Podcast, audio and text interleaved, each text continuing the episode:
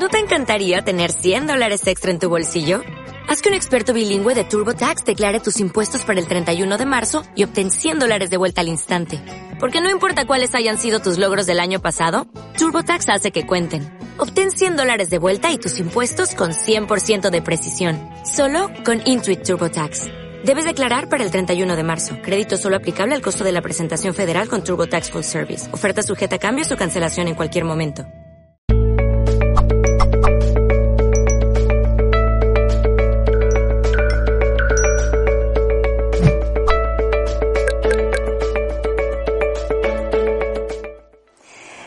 Como siempre yo empiezo haciendo una pregunta.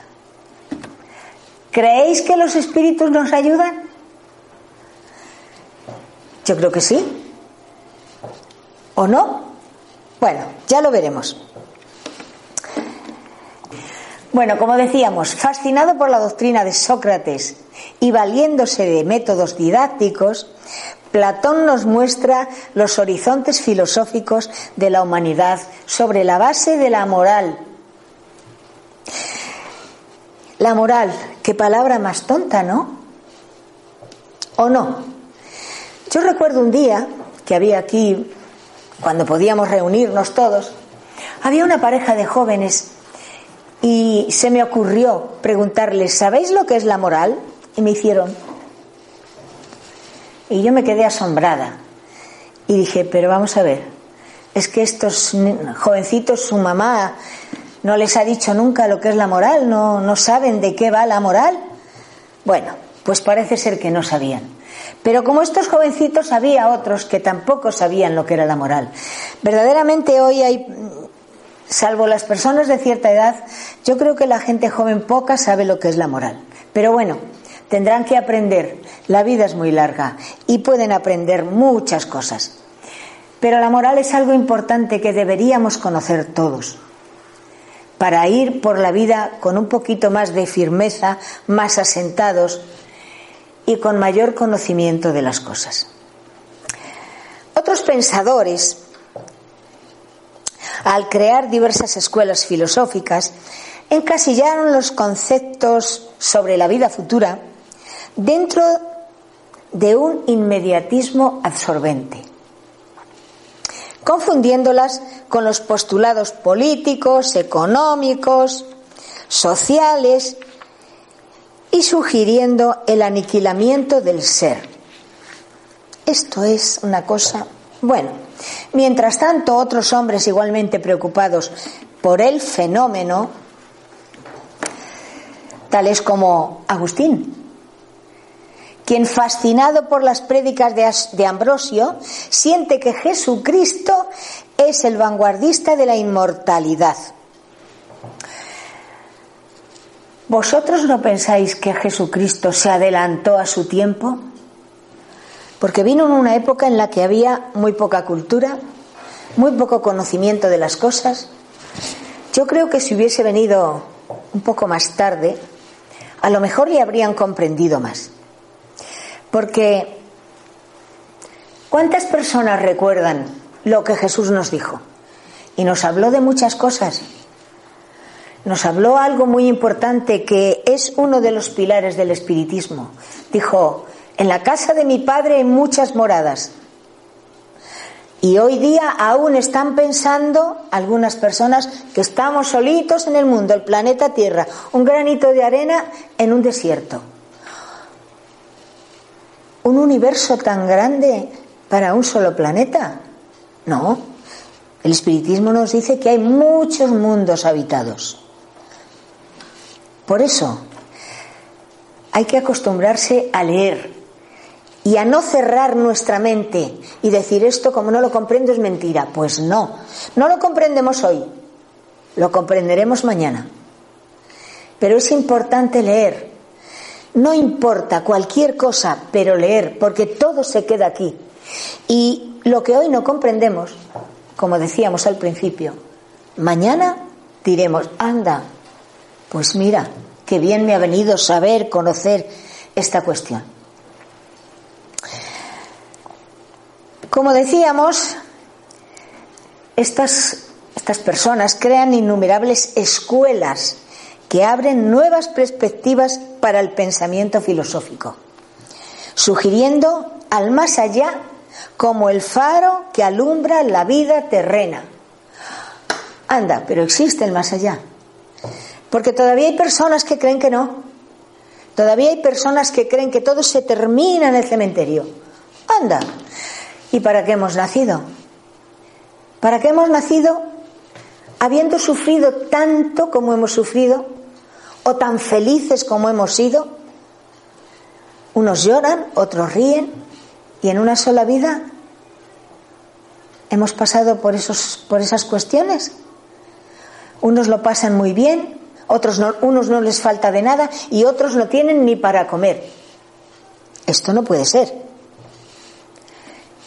El más allá existe e iremos a él y vendremos aquí o a otros planetas tantas veces como sean necesarias para conseguir avanzar, para conseguir rescatar de nosotros mismos todas esas malformaciones que traemos, todos esos defectos que traemos, que son muchos, esos sentimientos tan negativos que a veces tenemos, todo eso tiene que desaparecer.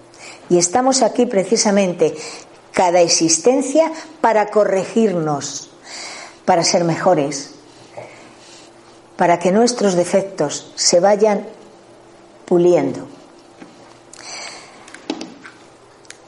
Tomás de Aquino, deseando trazar directrices seguras sobre el problema espiritual, presentó la teología organizada, organizando la enseñanza evangélica sobre nuevas bases, capaces de resistir al sofisma griego y a la negación materialista, el fenómeno de la inmortalidad ya iba tomando cuerpo. Resulta que Tomás de Aquino nos dice que somos inmortales. ¿Cómo es posible que seamos inmortales si no morimos? Más de una persona dirá, eso es mentira, porque mi padre, mi madre, mi hermana, mi esposa, mi... han muerto. No, Solo hemos perdido la materia, esto. Pero nuestro espíritu es inmortal y vive eternamente. Por eso Tomás de Aquino nos dice que somos inmortales. Como decíamos antes, renaceremos tantas veces como sea necesario y en cada existencia tendremos una carita diferente y una personalidad distinta y seremos hombres o mujeres o vete tú a saber lo que seremos. Y eso tenemos que tenerlo muy en cuenta, que la muerte no existe, es un tránsito que hacemos y que tarde o temprano nos volveremos a reunir. Eh, yo a veces pongo un ejemplo que parece simple, pero a mí me gusta. Cuando alguien se nos ha ido, debemos pensar, se ha ido de viaje. ¿Dónde? a un país muy lejano, Australia, que está muy lejos. Y no voy a ir, porque no puedo. Está allí. Pero algún día él volverá, o ella. Tenemos que acostumbrarnos a pensar que la vida es un viaje constante. Vamos viajando en un tren y cada uno se baja en su estación. Y eso es la vida, un viaje. Nos volveremos a ver, claro que sí, pero para vernos tenemos que merecerlo. Y para vernos en el futuro, cuando nosotros también nos llamen del más allá, tenemos que haber aprendido un poquito más. Tenemos que, que creer un poco más en eso que nos dicen los espiritistas que a veces están un poco locos. Pero hay que tener esperanza. Y la esperanza es lo que nos da fuerza para seguir caminando por la vida. Bueno, mientras tanto, el abuso de la intolerancia, que como todos saben, produce guerras, conflictos, buscando imponer una ideología por medio del vandalismo y del crimen, De esta forma que la historia se tiñe de sangre. Con las cruzadas, la Inquisición, el Santo Oficio. Pero lo más curioso de todo es que al mismo tiempo predicaban el amor a Jesucristo. Esto sí que no se puede comprender. ¿Cómo pueden estar hablando de Jesucristo, del amor a Jesucristo, de todo lo que Jesucristo nos dijo y puedan estar matándose? Esto ha ocurrido, no me lo estoy inventando yo.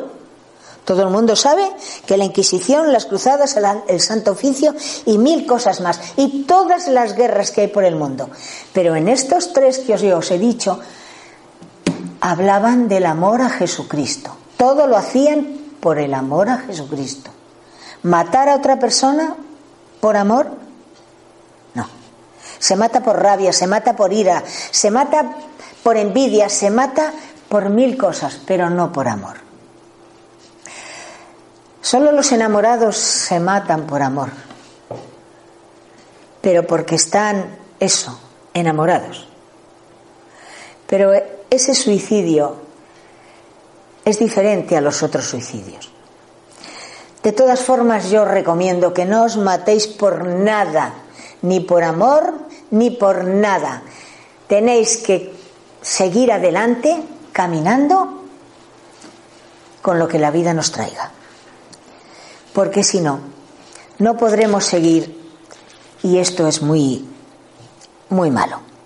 Sin embargo, Mientras se debatían las corrientes del pensamiento en las aguas turbulentas de la duda, la doctrina espírita,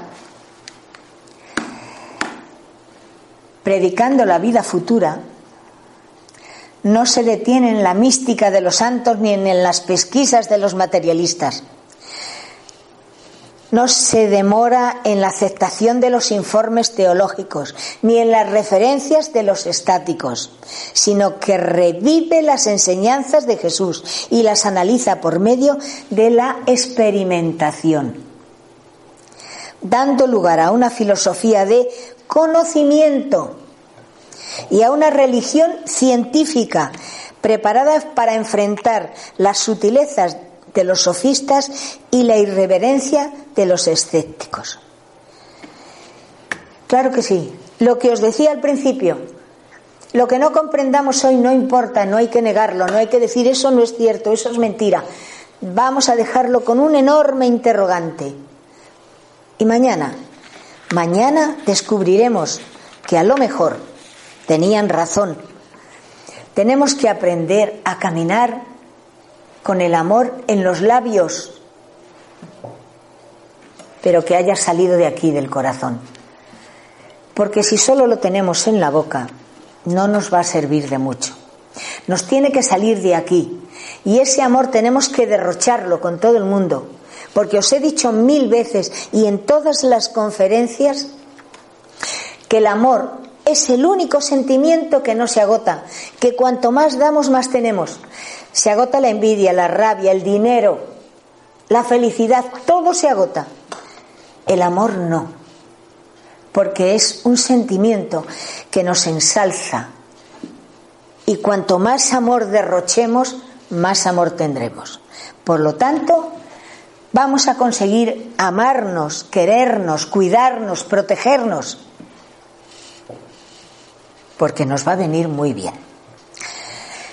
En nombre de la vida futura, los espíritus nos enseñan unas cuantas cosas. Yo se los voy a mencionar, poquitas. Porque estas son algunas de las cosas que ellos nos dicen. Los espíritus nos dicen que debemos tener un trabajo honesto, una sana moral y una dignidad austera. Y eso nos va a ayudar a seguir caminando por la vida.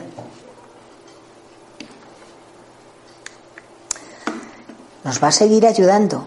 Porque si hacemos todo lo contrario, tenemos la criminalidad, el error, el abuso o la transgresión de las leyes, esto no nos va a ayudar.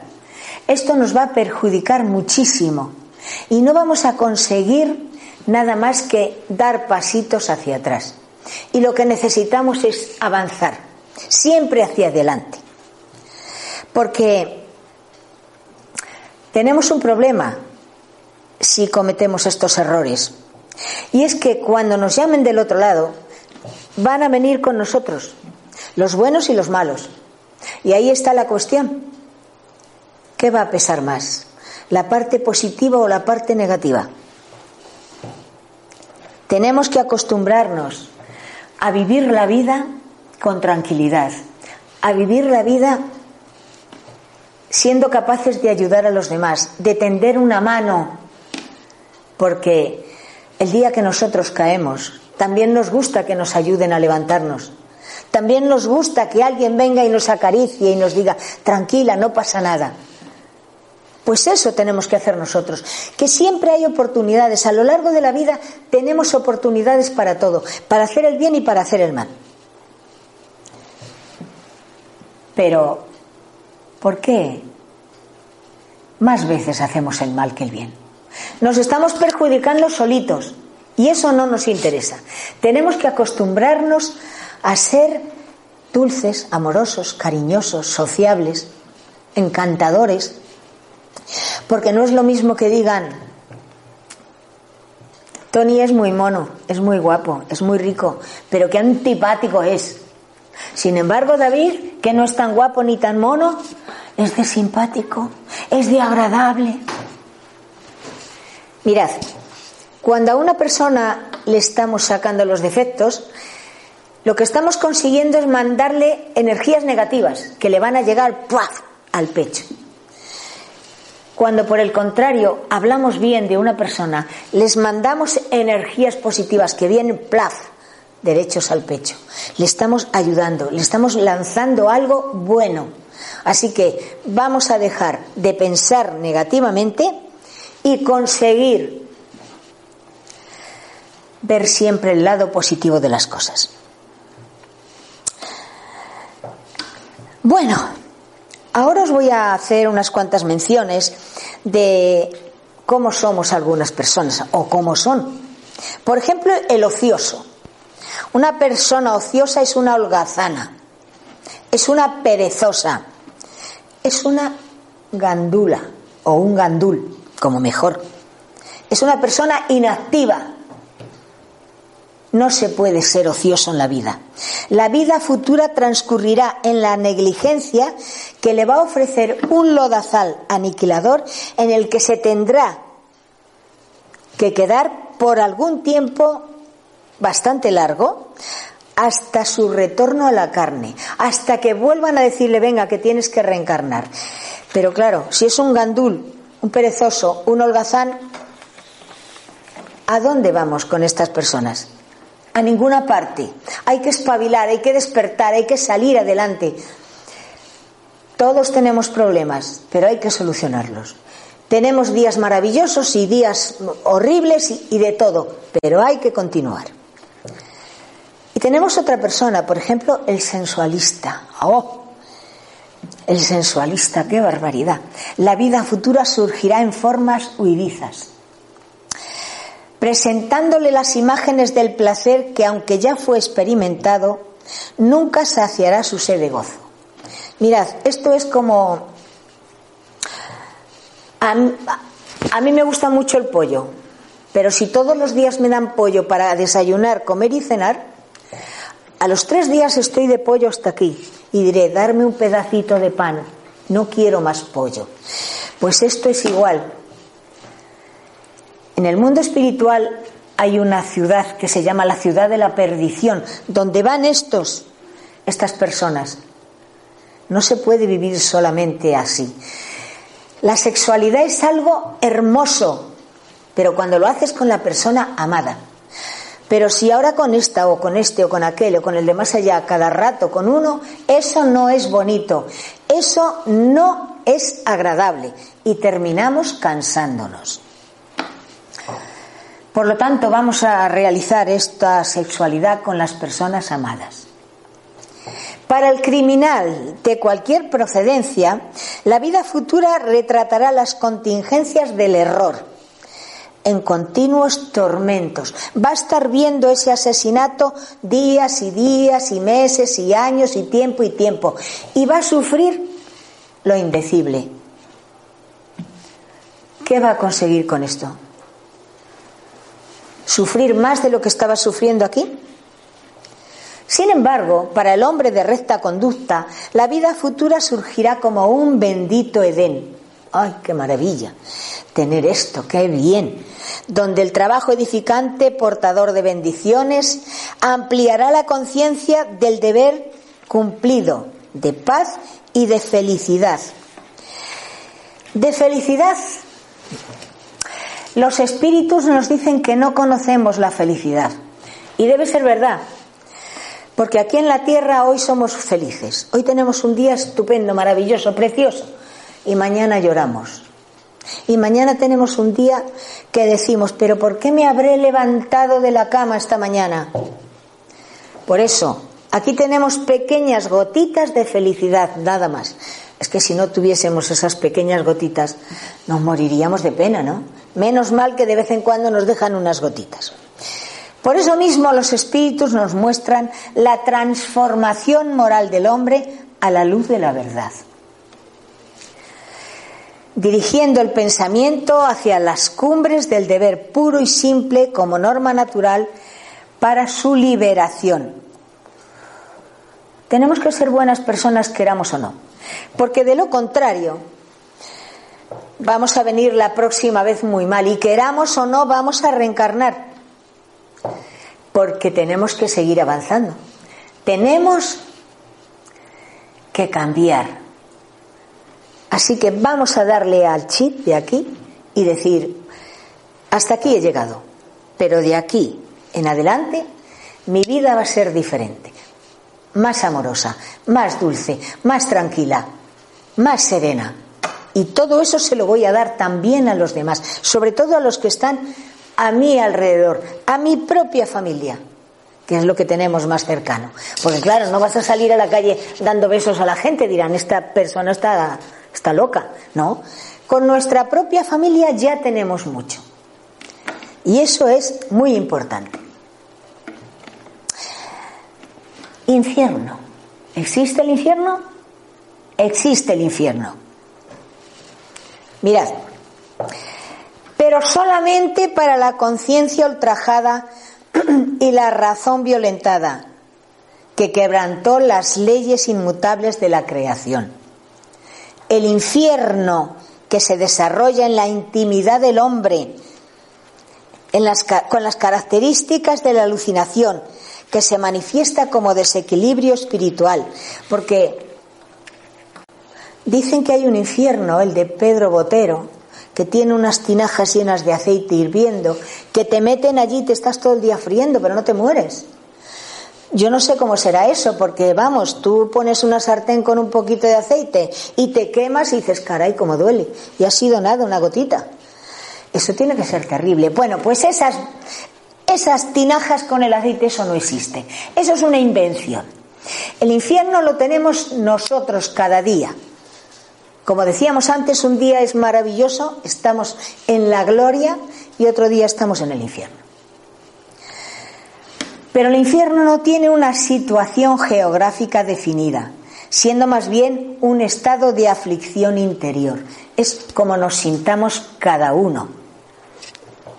Es verdad que existen regiones de dolor y de angustia, donde se manifiesta la justicia de Dios, claro que sí, está el bajo astral, está el umbral, está la erraticidad. Hay muchos sitios terribles, terribles, podrían llamarse infiernos, pero se sale. Cuando somos capaces de pedir perdón, cuando somos capaces de comprender el mal que hemos hecho, cuando somos capaces de pedir ayuda a nuestro guía espiritual, entonces saldremos. Pero mientras tanto, estamos allí pasándolo muy mal. Si en la tierra, para el criminal común, la ley recomienda separarlo de los demás para que no haga daño y lo llevan a la cárcel y allí está un tiempo hasta que cumple su condena, después sale y ya está. Bueno, pues en el país de la inmortalidad no pueden dejar de existir, aunque temporalmente, las escuelas correccionales para las almas rebeldes y las islas de angustia para los corazones enloquecidos. Ese bajo astral del que hablábamos, esa erraticidad, ese umbral, allí también hay todo eso. Pero tales delincuentes, tan pronto renuevan su panorama mental, retornan a la tierra por medio de la reencarnación. Pero, ¿qué va a pasar si venimos del umbral o del bajo astral? Pues que vamos a tener una reencarnación muy dura, muy difícil. Vamos a trabajar mucho en las experiencias que hemos tenido, en los fracasos que hemos tenido anteriormente. Y tenemos que liberar todo ese mal que hemos realizado.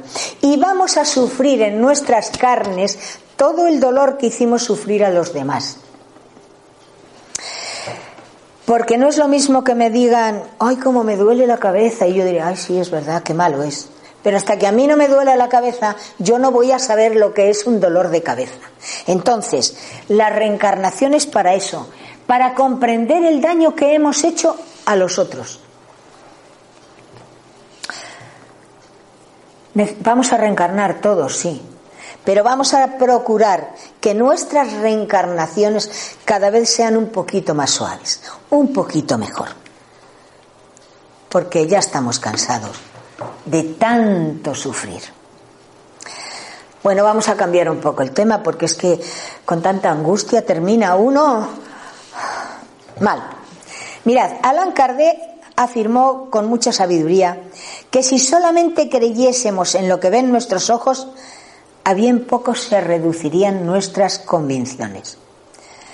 Anaságoras, filósofo de la época presocrática, decía con mucha propiedad que todo aquello cuanto vemos afirma la existencia de lo que no conseguimos ver. Quien cree tan solo en lo que ve adquiere muy poco progreso y se considera la, y se considera la facilidad con que se engañan nuestros ojos. Hay más cosas de las que se ven a simple vista. Qué bonito, un lago, unas montañas, qué precioso. Pero hay más cosas que no todo el mundo ve.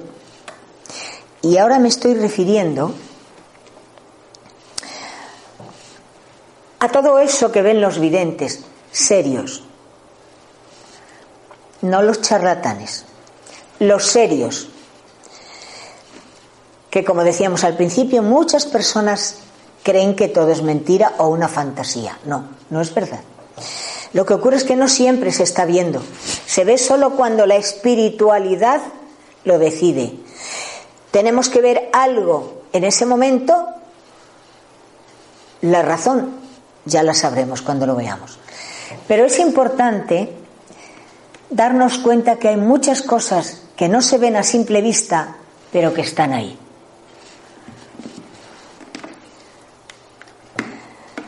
Mucho antes de que los místicos antiguos o los investigadores modernos encontraran a los espíritus, estos ya existían.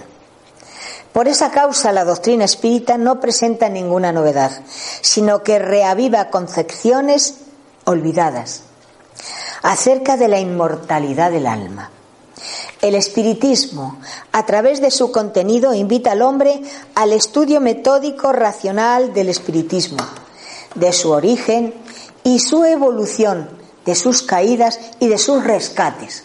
Y como decíamos al principio, de todas las deudas que traemos. Acostumbramos a decir que cuando nacemos nos ponen una mochila en la espalda cargadita de problemas, cargadita de defectos, cargadita de todo el mal que hemos hecho en vidas pasadas. Y que en la reencarnación tenemos que ir vaciándola, vaciándola.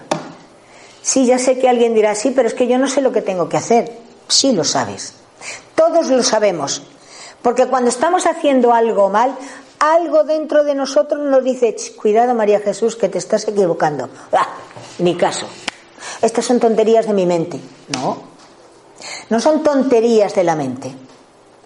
Cuando hacemos algo bien, hay algo dentro de nosotros que se nos infla el corazón, se nos ensancha el pecho. Y, ay, esto lo he hecho bien. Pero tampoco tenemos que enorgullecernos mucho, porque esto es lo que debemos hacer todos los días de nuestra vida, cosas que nos enorgullezcan. Por lo tanto, tenemos que acostumbrarnos a escuchar a nuestra conciencia, que es muy clarita, y a no decir qué tonterías pienso. No. Será inútil cualquier tentativa de probar la comunicabilidad de los muertos a aquel que no cree en la realidad de los espíritus. Pues no, claro que no. Kardec decía, ¿por qué voy a perder el tiempo con usted que no quiere saber la verdad si hay tantas personas que sí, que sí desean que yo les hable del otro lado de la vida, de los espíritus? Por lo tanto, si no quieren saber, no tenemos por qué hablarles ni convencerles de nada. Aquel que quiera conocer, que pregunte. Nosotros rápidamente contestamos, lo que haga falta, lo que sea necesario. Pero no perdamos el tiempo en tratar de convencer a los demás de que, oye, que sí, que la vida continúa, que los espíritus están ahí, que no nos morimos. Si no nos van a creer, lo único que van a hacer es pensar, ay, qué tarado está, uy, qué mal está esta persona. Nos están mandando vibraciones negativas, no las merecemos. A pesar de las investigaciones altamente científicas realizadas por sabios eminentes, tales como Cruz, Lombroso, Bosano, que llegaron a la conclusión de la realidad del espíritu inmortal, Aún hoy muchos se debaten entre las dudas que les producen los famosos informes que ellos dejaron, donde relatan hechos rigurosamente comprobados. Estas personas estudiaron el espiritismo para ver si era cierto todo lo que hablaban los espiritistas. Y César Lombroso estaba un día en una reunión mediúnica, claro, observando, a ver qué pasaba, a ver si esos medios eran buenos o eran embusteros o estaban haciendo trampas. Y entonces eh, había un medium fantástico, que a través de él se hacían materializaciones. Y entonces él, sentado como estaba en su silla, observó el ectoplasma y que se iba formando un espíritu. Él se fue fijando en que era una mujer delante de él, pero no le miró la cara, simplemente el cuerpo, vio que era una mujer. Y entonces observó que esa mujer le mostraba un pañuelo y se lo daba. Entonces mm, levantó la cabeza y le miró la cara. Era su madre. Su propia madre se había materializado para darle un pañuelo y demostrarle que era realidad lo que le estaba estudiando, que era verdad que el otro lado existe. Ese pañuelo tardó tres días en desmaterializarse. De acuerdo que estas demostraciones a todos nos gustarían, pero yo también estoy segura que si alguno de vosotros se os presentase, se os materializase en espíritu, saldríais corriendo. Resguardemos el noble mensaje del espiritismo contra aquellos que no desean mejorarse moralmente deteniéndose ociosos en la pesca de sensaciones nuevas y en la caza de los placeres desconocidos. Debemos buscar el amor. Debemos tratar de ser cada día un poquito mejores. Tenemos que aprender a amarnos. La muerte no habla a todos por igual sobre los valores de la oportunidad, del tiempo, del trabajo, mostrándonos la realidad de la vida. Permanezcamos todos fieles a las instrucciones de los espíritus, recordando que estos, los espíritus elevados, llegados de acuerdo, elevados de acuerdo a lo afirmado por el codificador, se ligan preferentemente a los que procuran instruirse y elevarse. Es decir, si queremos conocer y pensamos sin maldad y todas nuestras ideas y nuestros pensamientos y nuestros sentimientos son amorosos, vamos a estar siempre rodeados de espíritus elevados. Pero si somos criticonas, maliciosas, malvados, vamos a estar siempre rodeados de espíritus inferiores que nos van a hacer daño, que nos van a enredar, que nos van a hacer creer lo que no, lo que no es cierto. Y eso nos hace daño. Por lo tanto, tenemos que comprender que tenemos que aprender a confiar en los espíritus, a seguir sus orientaciones, a comprender todo lo que a lo largo de la vida nos van intuyendo. Los espíritus nos aman y desean lo mejor para todos nosotros. Si les escuchamos y seguimos sus consejos, antes llegaremos a la perfección. Y esto es lo que todos pretendemos. llegar a esa perfección. Mirad, ahora ya sabéis que siempre acostumbro a, a contaros alguna historia que antes nos han contado los espíritus en los trabajos mediúnicos. Y esta me parece preciosa. Yo creo que os va a gustar. Mirad, es la historia de la fea. Y dice el espíritu, Buenas noches. Mi nombre es Adela y yo les voy a hablar de esas personas que no son capaces de dar amor porque se creen por encima de los demás.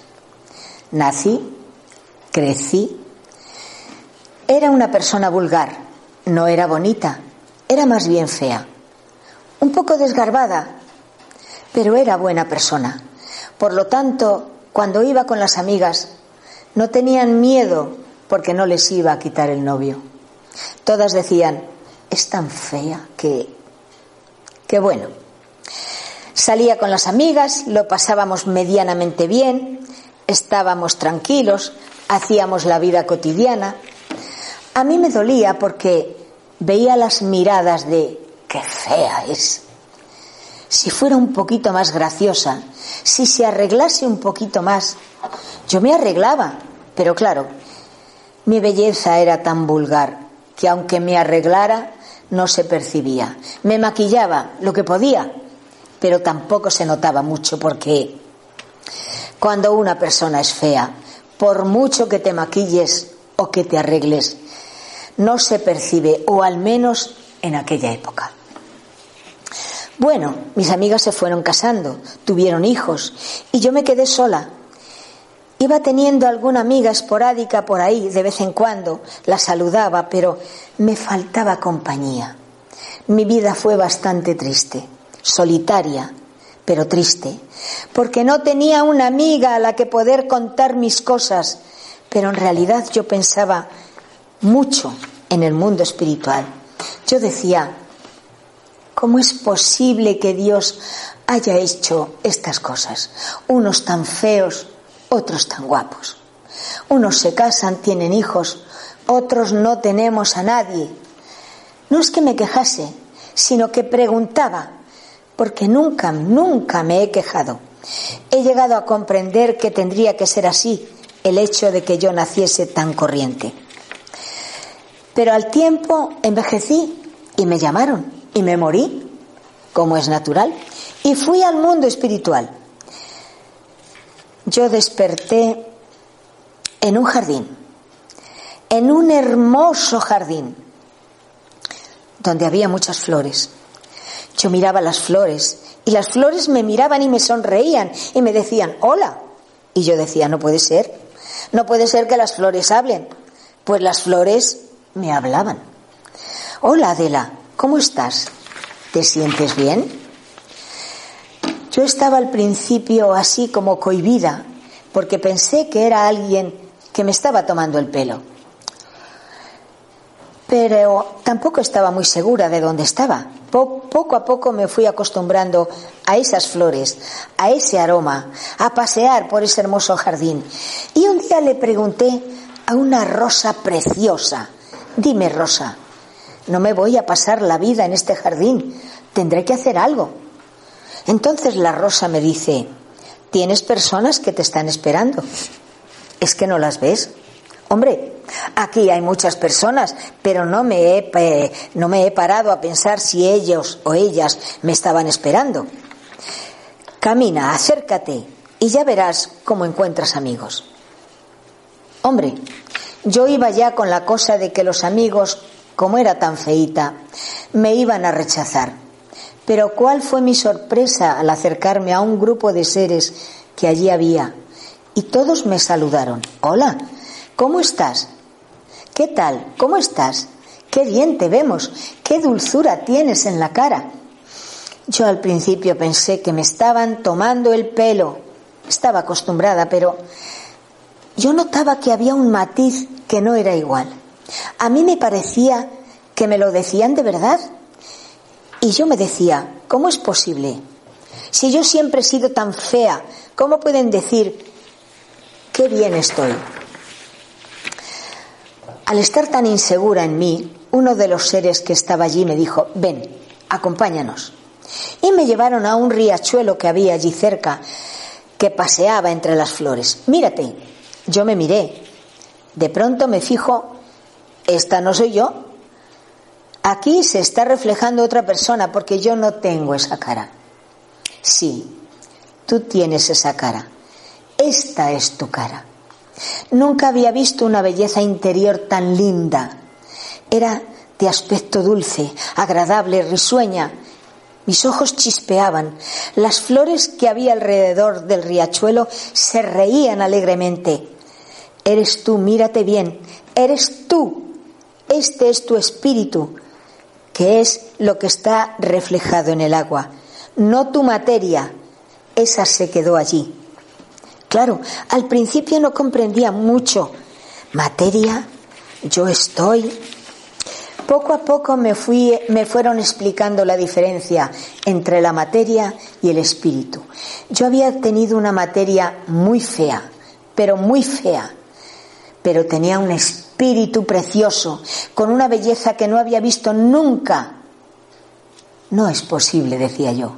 Sí, querida, superaste tu prueba de fealdad aceptaste tu soledad, jamás te quejaste, no odiaste a nadie, fuiste relativamente sencilla y todo eso ha hecho que tu espíritu se iluminara y cada vez fueses más hermosa. Por eso ahora, de vez en cuando, cuando tengo tiempo libre, suelo ayudar a aquellas personas que se sienten feas. Las inspiro, las intuyo. No te mires el rostro que tienes ahora, Mírate hacia adentro y piensa cómo eres y te saldrá la belleza hacia el exterior. Por eso, que nadie se sienta feo porque el mundo espiritual es tan hermoso que cuando allí llegamos nuestro espíritu son como las lindas flores, como aquella rosa que tanto me orientó, como aquellas flores que tanto me hablaban y yo pensé que era una broma, como aquel rostro que se reflejó en el agua, Aquello, aquello que se reflejó en el agua era yo, pero no me reconocí. Por eso vamos a aprender a reconocernos como somos en realidad. Y eso lo vemos sabiendo cómo sentimos, cuáles son nuestros sentimientos hacia los demás. Y así veremos la belleza de nuestro espíritu. Buenas noches, Adela. ¿Os ha gustado? Pues a ver si llevamos, si llevamos a cabo las ideas que ella nos da. No debemos sentirnos mal, debemos sentirnos hermosos, porque nuestros sentimientos de aquí en adelante van a ser hermosos, van a ser tan bellos como fue el espíritu de Adela. Pues buenos días o buenas noches o buenas tardes, depende del lugar donde os encontráis. Mucha felicidad para todos.